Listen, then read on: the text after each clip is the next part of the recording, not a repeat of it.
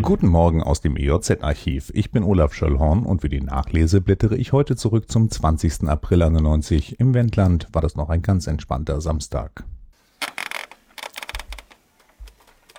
Bonn.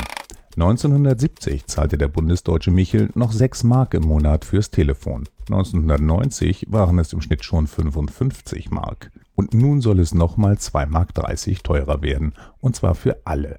Statt der bisher üblichen 20 Freieinheiten werden im Juli nur noch 10 Freieinheiten bewilligt. Die stellvertretende SPD-Fraktionsvorsitzende Ingrid Matthäus-Meyer sprach von einem Verwirrspiel der Bundesregierung mit dem Ziel, vor den wichtigen Landtagswahlen in Rheinland-Pfalz zu verheimlichen, dass die Bürger anschließend wieder kräftig geschröpft werden.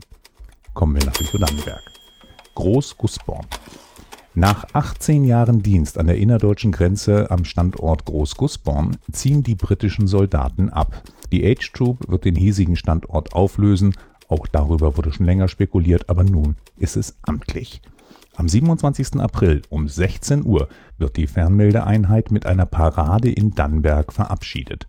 Seit 1973 hat sich zwischen den Dannenbergern und den Briten eine enge Beziehung entwickelt. Preisverleihungen, sportliche Aktivitäten und natürlich das Schützenfest führten die Kreisbevölkerung und die Soldaten vom Turm zusammen.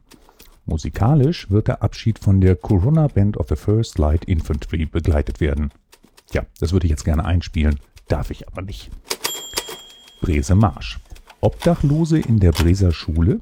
Angesichts des bevorstehenden Truppenabzugs sind auch die Tage der britischen Schule in Brese Marsch gezählt. Das Gebäude gehört der Stadt Dannenberg und nun wird über eine neue Nutzung nachgedacht. Stadtdirektor Dieter Aschbrenner bestätigt, dass eine Option sei, die Schule zum Quartier für Obdachlose, Asylanten und Übersiedler zu machen.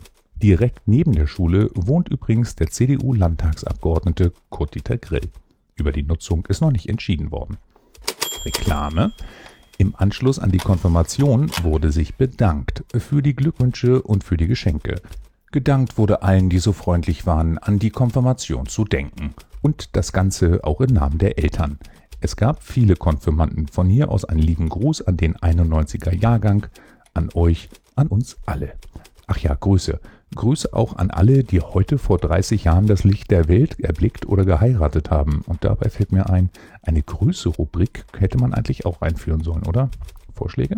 Gerne per Mail an service.ejz.de.